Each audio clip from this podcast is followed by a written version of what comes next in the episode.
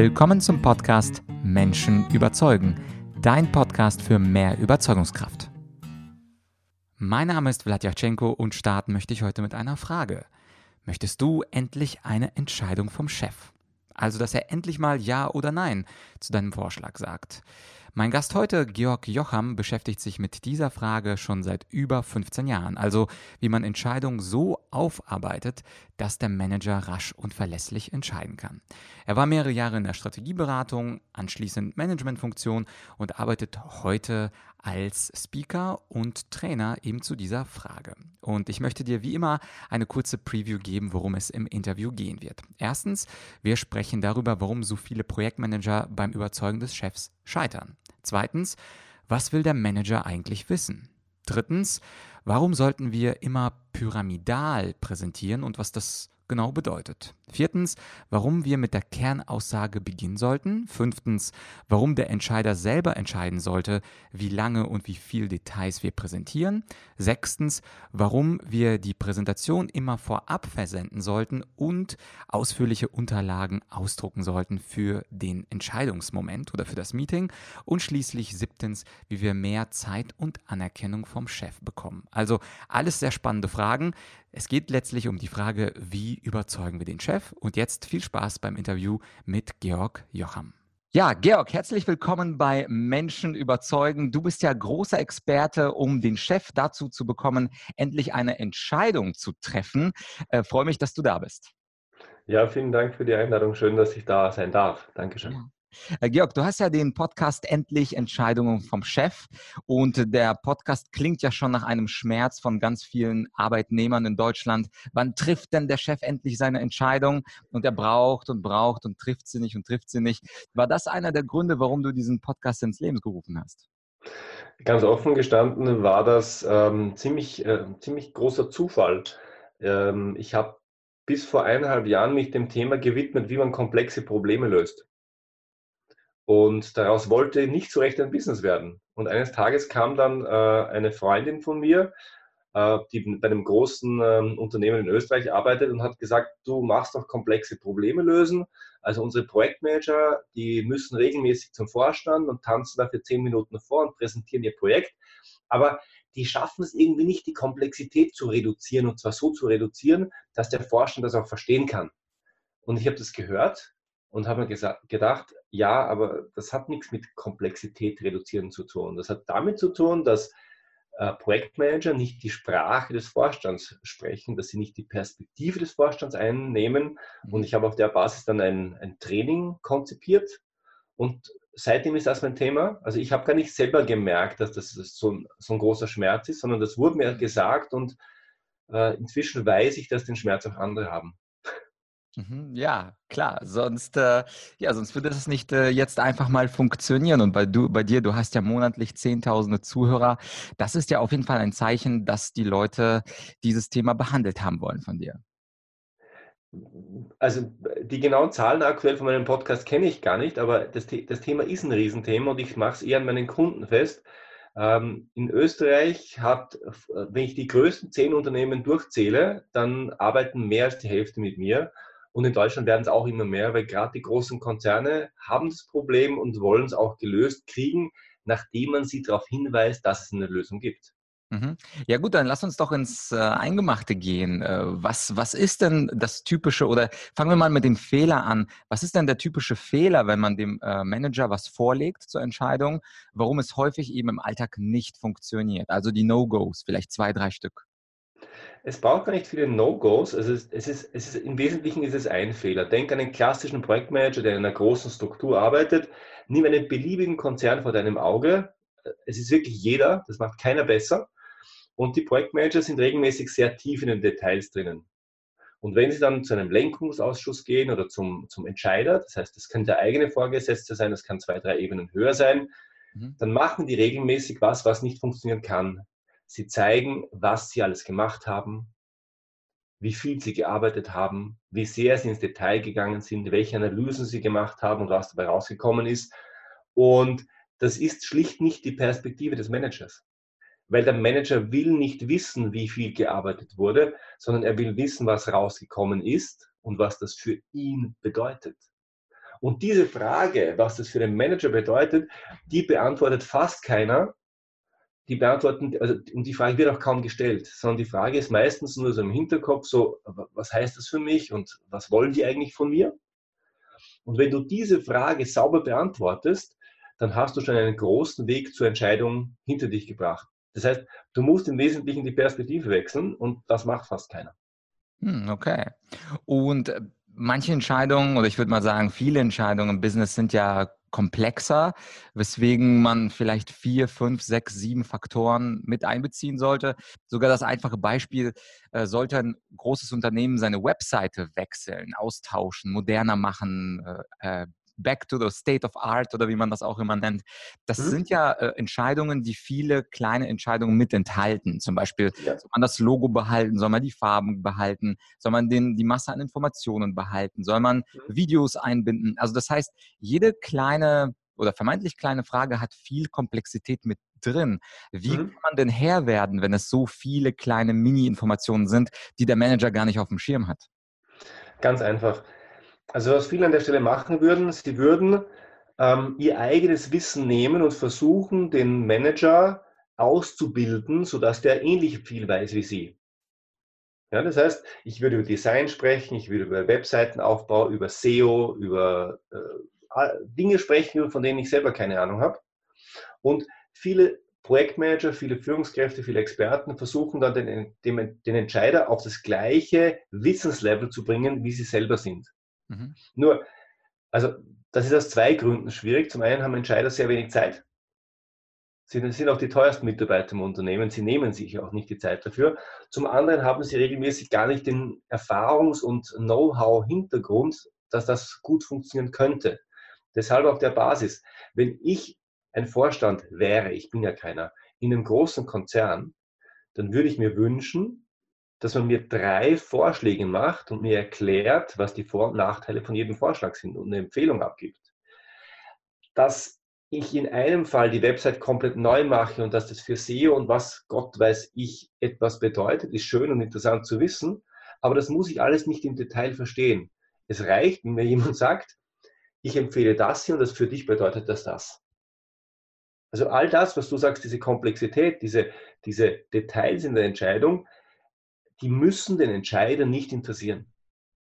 Und du tust gut daran, wenn du eine Entscheidung von einem Vorstand, von einem Bereichsleiter haben willst, von einem Aufsichtsrat, wenn du all diese Details nicht äh, anführst proaktiv, sondern sie nur der Hinterhand hältst, falls sie nachgefragt werden. Mhm. Ja, also es gibt ja dieses schöne KISS-Prinzip, keep it short and simple. Wahrscheinlich ist das auch eines deiner Mantras, oder?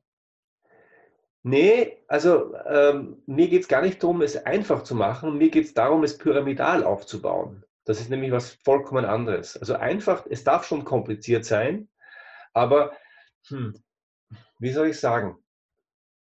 Darf ich ausführen, was das Pyramidenprinzip ist und warum ich es gut finde? Auf jeden Fall. Ich habe äh, hab auch äh, mit Spannung gelesen auf deiner Website, dass man Argumente pyramidal aufbauen soll. Da wurde ich sofort neugierig, was du damit meinst. Ja, also ich gebe dir das Gegenbeispiel, wie es schlecht ist.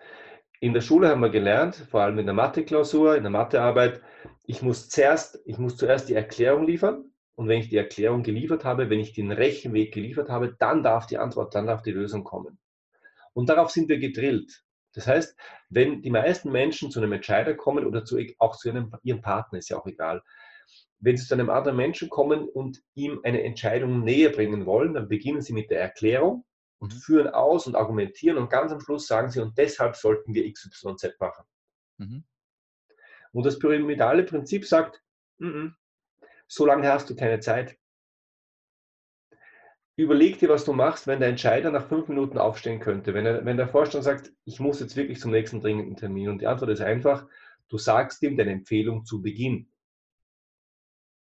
Das heißt, nach einer kurzen Einführung sagst du, unsere Empfehlung für dieses Problem lautet. Sie möchten sicherlich wissen, wie wir zu dieser Lösung gekommen sind, oder? Und dann passiert etwas Interessantes. Dann entscheidet nämlich der Entscheider selber, wie weit er ins Detail geht. Und häufig kriegst du eine Antwort, die lautet so etwa wie, nein, das habe ich mir schon gedacht, das machen wir so, danke. Das heißt, wenn du gegenüber Vorständen, gegenüber Top-Entscheidern mit dem Pyramidenprinzip arbeitest, dann stellst du systematisch die Kernbotschaft an den Beginn und du lieferst die Details nur dann, wenn sie gefordert werden. Du hast die natürlich mit. Das ist eh klar, die musst du auch haben, weil sonst hättest du ja gar keine gute Lösung erarbeitet.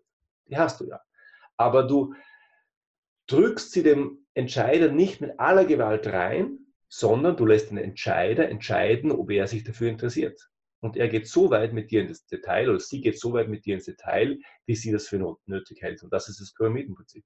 Mhm. Und wenn jetzt ähm, die Frage ist, wir haben drei Optionen, die beide von mir als Mitarbeiter untersucht wurden, äh, mhm. äh, wie würdest du es dann machen? Also würdest du dann an den Anfang stellen, wir haben uns für Option 2 entschieden, weil sie irgendwelche Gründe dafür sprechen, aber wir möchten Ihnen heute innerhalb von fünf Minuten alle drei äh, Optionen vorschlagen, damit Sie entscheiden können. Oder wie würdest du bei mehreren Optionen diesen wichtigen Einfang, Anfang ähm, starten?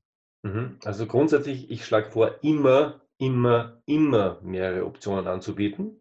Und zwar in aller Regel drei und davon einen Vorschlag. Und wenn ich das sagen würde, dann würde ich sagen, sehr geehrte Damen und Herren, Sie haben uns gebeten, bleiben wir beim Thema Website, äh, unsere Website äh, zu untersuchen, wie wir unsere Website, die Unternehmenswebsite künftig aufsetzen sollen. Wir haben uns das im Detail angesehen, mit ein paar Experten gesprochen und unser Vorschlag lautet Option B. Wir haben uns zwei weitere Vorschläge angesehen. Sie wollen sicherlich wissen, welche das sind, oder? Mhm. Und dann das werden heißt, die sagen, ja, sagen Sie es uns. Aber ich habe gleich zu Beginn gesagt, was mein Vorschlag ist. Okay. Und würdest du das auch als Dialog aufbauen? Weil äh, häufig ist ja auch die Frage, wenn man diese zehn Minuten vom Vorstand, vom Management hat, dann zittert man und weiß nicht, soll ich das als Dialog aufbauen oder soll das eine Präsentation sein? Weil du hast ja gerade gefragt, mhm. das wollen sie doch bestimmt auch hören. Das ist ja eine Einladung zu einem Dialog. Ja, also grundsätzlich alles das, was wir kennen an den, von den Universitäten, was wir lernen an Präsentationstechniken, hat ja viel mit Senden zu tun. Das heißt, ich stelle mich nach vorne, mhm und dann spreche ich. Ich bin der Meinung, dass sowas ohnehin sehr schlecht funktioniert und in diesem Setting ganz besonders schlecht. Weil wenn ich zu einem Entscheider gehe, dann haben wir ein Statusthema mit im Raum. Das heißt, jetzt gibt einen Status höheren und das bin nicht ich. Und jetzt stelle ich mich vorne hin und rede die ganze Zeit. Damit stelle ich ja unausgesprochen den Status des Zuhörers in Frage, weil ich spreche, er hört zu. Das heißt, dem Entscheider gegenüber, einem Top-Manager gegenüber, würde ich immer in den Dialog gehen. Ich mache das auch sonst. Ich mache daraus immer Frage-Antwort. Warum? Weil ich will, dass der Entscheider entscheidet. Das tut er nämlich gern. Und mhm. wenn ich ihn das nicht tun lasse, dann wird er mir zeigen, wer der Mächtigere im Raum ist. Das funktioniert gar nicht. Also ich bin immer im Dialog. Mhm. Was ich mir vorstellen kann, dass einige unserer Zuhörer oder Zuschauer, dass sie sich jetzt fragen, ja gut, aber wenn ich gleich von Anfang an in Dialog gehe mit meinem Alpha-Chef oder mit mhm. meiner Alpha-Chefin, dann komme ich ja gar nicht mehr zur Erklärung. Wenn ich nach drei Sätzen frage, wie finden Sie das, dann schwafelt er zehn Minuten lang und dann ist meine Zeit vorbei und ich muss wieder aus dem Büro rausfliegen. Äh, was sagst du zu diesen Kritikern? Schau, wenn du mit der Kernaussage beginnst, dann ist das, was das Wichtigste ist, im Raum und es geht auch nicht mehr weg. Und ein Entscheider, der grundsätzlich entscheidungsbereit ist, also es gibt dieses Klischee, dass Entscheider nicht entscheiden wollen, aber ich, ich treffe das in der Praxis nicht, Entscheider wollen auch entscheiden, dann holt sich der die Informationen, die er braucht, um zu entscheiden. Und wenn er nach zehn Minuten weg muss, dann hat er in aller Regel alles gehört, was er hören muss. Das heißt, die Situation, dass der Entscheider dann äh, ja, den Raum nimmt und äh, nicht enden wollen spricht und dann irgendwann geht, die kenne ich nicht. Entscheider sind keine Laberer. Entscheider sind Menschen, die sehr, sehr genau auf ihre Zeit achten mhm. und ihre Zeit sehr gut nutzen. Also die meisten CEOs, mit denen ich zu tun hatte, die haben zwar geschaut, dass sie ausreichend FaceTime hatten und ausreichend Airtime hatten und ausreichend gehört wurden, aber die haben nicht viele Sätze zu viel gesprochen. Okay, weil äh, meine nächste Frage wäre nämlich, äh, wie viele Informationen sollte ich denn transportieren? Ich habe ja tausende Details, äh, hunderttausende Unterdetails, aber mhm. so wie ich dich jetzt verstehe, ist, ich halte alles zurück. Ich sage am Anfang meine Meinung, drei Optionen, was ich empfehle mhm. und gehe sofort in den Dialog. Das heißt also, die Antwort wäre wahrscheinlich äh, gar nicht viele Informationen nennen, weil wenn der Entscheider gleich auf meiner Seite ist, dann muss ich ja gar nicht viel argumentieren. Und wenn er was wissen will, dann fragt er selber nach. Mhm. Ich, an der Stelle würde ich nicht sagen, ich gebe viel oder weniger Informationen, sondern ich lasse den Entscheider wirklich entscheiden, wie viel er will. Mhm. Ein ganz wichtiges Bedürfnis von Top-Entscheidern ist ja selber zu entscheiden. Was die gar nicht mögen, ist, wenn man für sie entscheidet, wenn man quasi sagt, wir machen das so und so und ja, er darf nur mehr nicken, abnicken und quasi mir zustimmen. Das mögen die gar nicht. Die wollen selber entscheiden. Also lasse ich Sie oder ihn entscheiden. Ich sage, sehr geehrte Damen und Herren, Sie wollen wahrscheinlich wissen, warum wir genau gerade diese ähm, Option empfehlen, oder? Und dann sagen die entweder ja, dann gehe ich ins Detail, oder sie sagen nein, mir ist vollkommen klar, warum Sie diese Option empfehlen. Da braucht man nicht mehr ins Detail zu gehen. Und dann ist auch gut. Das heißt, ich habe jedes Detail mit, ich halte nichts zurück, ich biete alles an aber ich liefere es nur aus, ich nenne es nur, wenn es auch nachgefragt wird. Mhm. Ja, also es ist, es, es ist kein manipulativer Zugang, ich habe wirklich alles mit. Ich habe in der Regel um ja, wahrscheinlich doppelt so viel Informationen mit, wie ich zeige. Mhm. Und die anderen, die zeige ich nicht, weil sie nicht notwendig sind. Weil ich jetzt könnte ich den Fehler machen, zu sagen, ach, ich habe mich so lange vorbereitet und meine Arbeitszeit und die letzten Nächte bin ich gesessen und habe mich doch lieb, weil ich so viel gearbeitet habe. Äh, jetzt lass mich diese Charts auch noch zeigen. Ja, das hilft niemandem. Damit, äh, damit verärgere ich Entscheider. Nein, der Entscheider darf entscheiden, wie weit er ins Detail geht. Und das kann regelmäßig sehr tief sein, wenn er will. Und wenn er nicht will, kann es sehr wenig tief sein, sehr seicht. Alles klar, verstehe. Und da hast du einen Punkt angesprochen. Äh, Leute sitzen ja manchmal wirklich sehr, sehr lang an ihren Charts, an ihren Slides, PowerPoints, wie man sie auch immer nennt. Und in meiner Praxis als Rhetoriker äh, stelle ich immer wieder fest, dass die Menschen wirklich Stunden an dem perfekten Slide arbeiten. Und mhm. nach deiner Politik, also angenommen, ich äh, wer, möchte wirklich nur am Anfang knackig die, meine Entscheidung mitteilen, was mhm. ich wähle und vielleicht zwei andere Optionen, ich, ich trete in den Dialog. Diese ersten zwei bis drei Minuten, Stelle ich da aus deiner Erfahrung den Managern eine kleine Mini-PowerPoint zusammen? Nutze ich Flipcharts? Also, weil die Menschen fragen sich dann, ja, wie soll ich das machen? Oder äh, mache ich für die so Handouts und auf jedem Handout sind drei Optionen drauf? Was ist da deine, deine besondere Erfahrung? Also ich, äh, ich, bin, ich war ja mehrere Jahre in der Strategieberatung und ich vertrete auch den Zugang, der dort vertreten wird und der ist bei allen großen Strategieberatungen ziemlich gleich. Und zwar ist der Zugang eine kurze, knackige Unterlage, die sich auch zum Präsentieren eignet, vor allem aber zum Durchlesen. Also diese, diese Charts sind nur eingeschränkt präsentabel, muss man ganz ehrlich sagen. Da steht regelmäßig viel zu viel drauf. Mhm. Und hinten dran, nach den ersten 10, meinetwegen 15 Seiten, es können auch mal 30 sein, aber ich mache kaum Präsentationen, die länger als 10 Seiten sind, gibt es mhm. ein Zwischenblatt, da steht drauf Backup und da stehen all die Dinge, für die man sich auch noch interessieren kann, aber die die allermeisten Menschen nicht interessieren.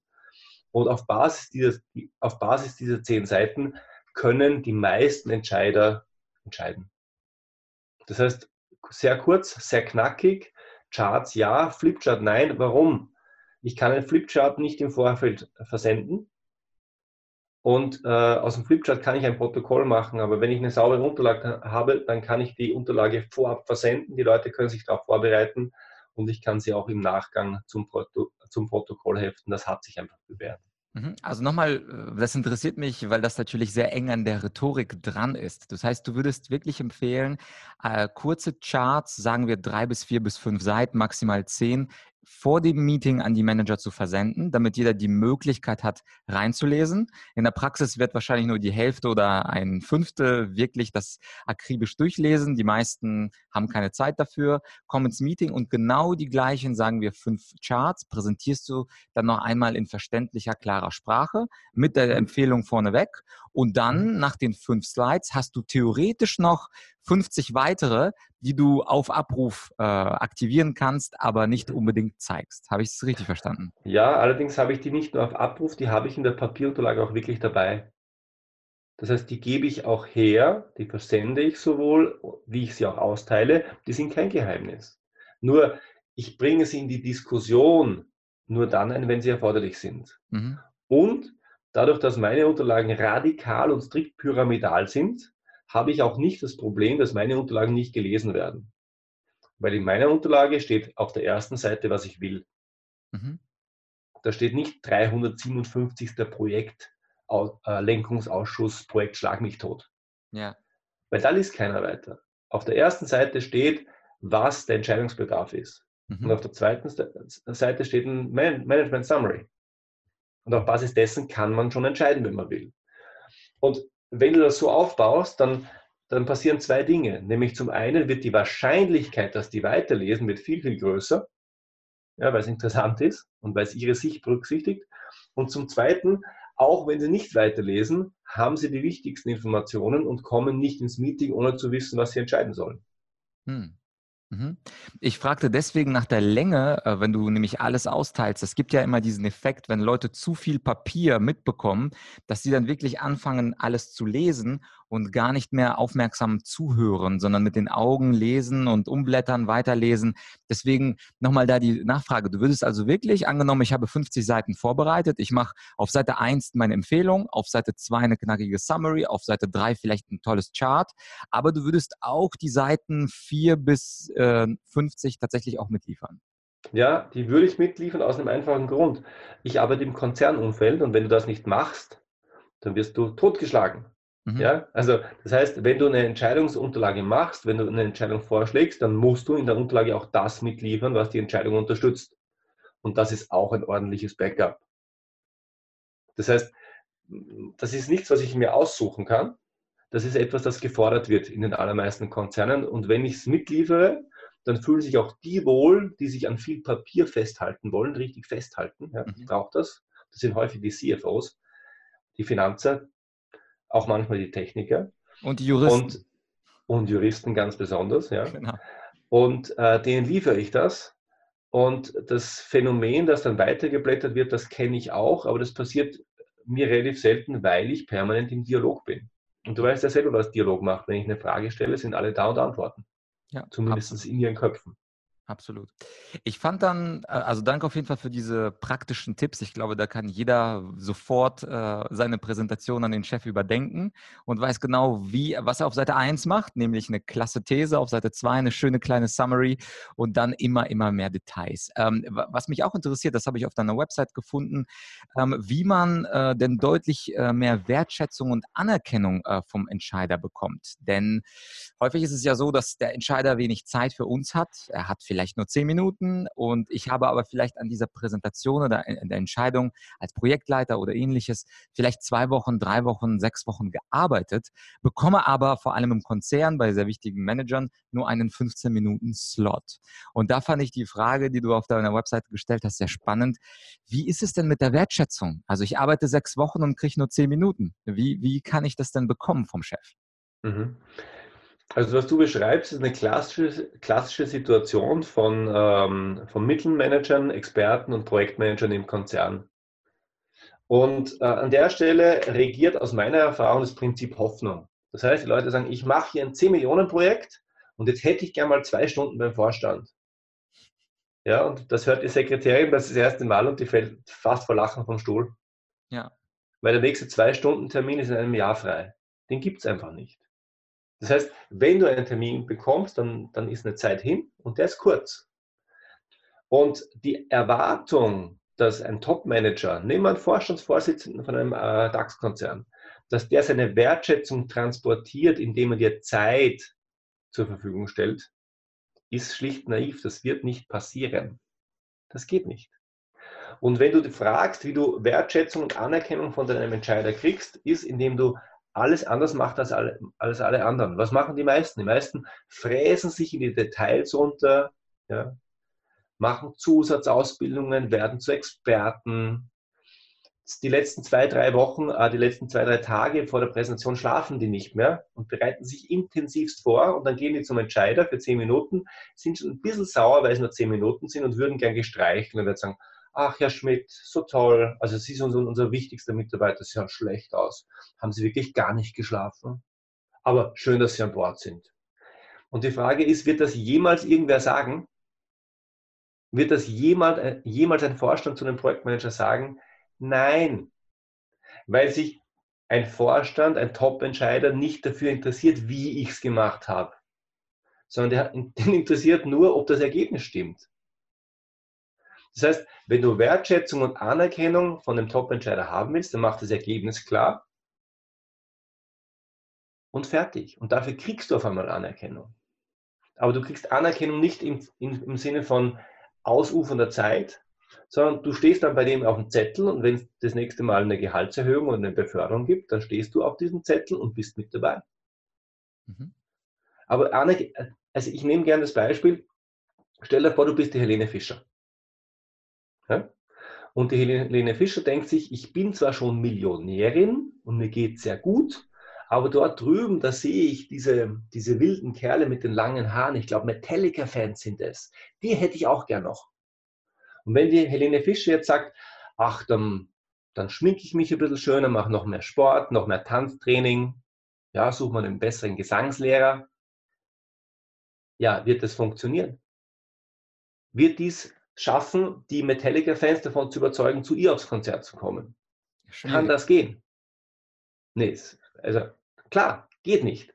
Was, muss, was müsste die Helene Fischer machen, um die Metallica-Fans zu gewinnen? Sie müsste die Erwartungen der Metallica-Fans erfüllen.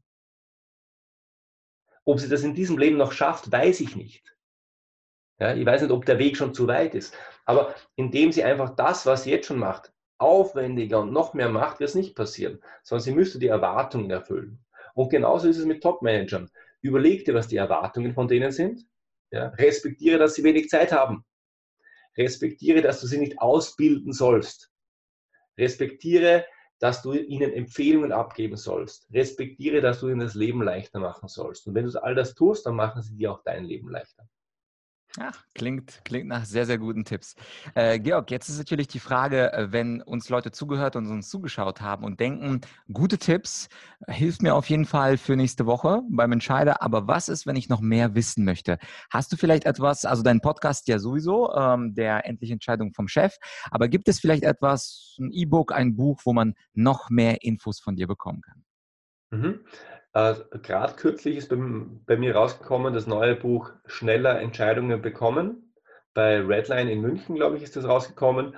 Und gibt es auf allen Kanälen. Und in dem Buch beschreibe ich von A bis Z, was du tun kannst, was du tun musst, wenn du in der Situation, die ich gerade beschrieben habe, also als Projektmanager, Führungskraft, Experte, wenn du von deinem Entscheider, von deinem Kunden, von deinem Manager schneller und verlässliche Entscheidungen haben willst.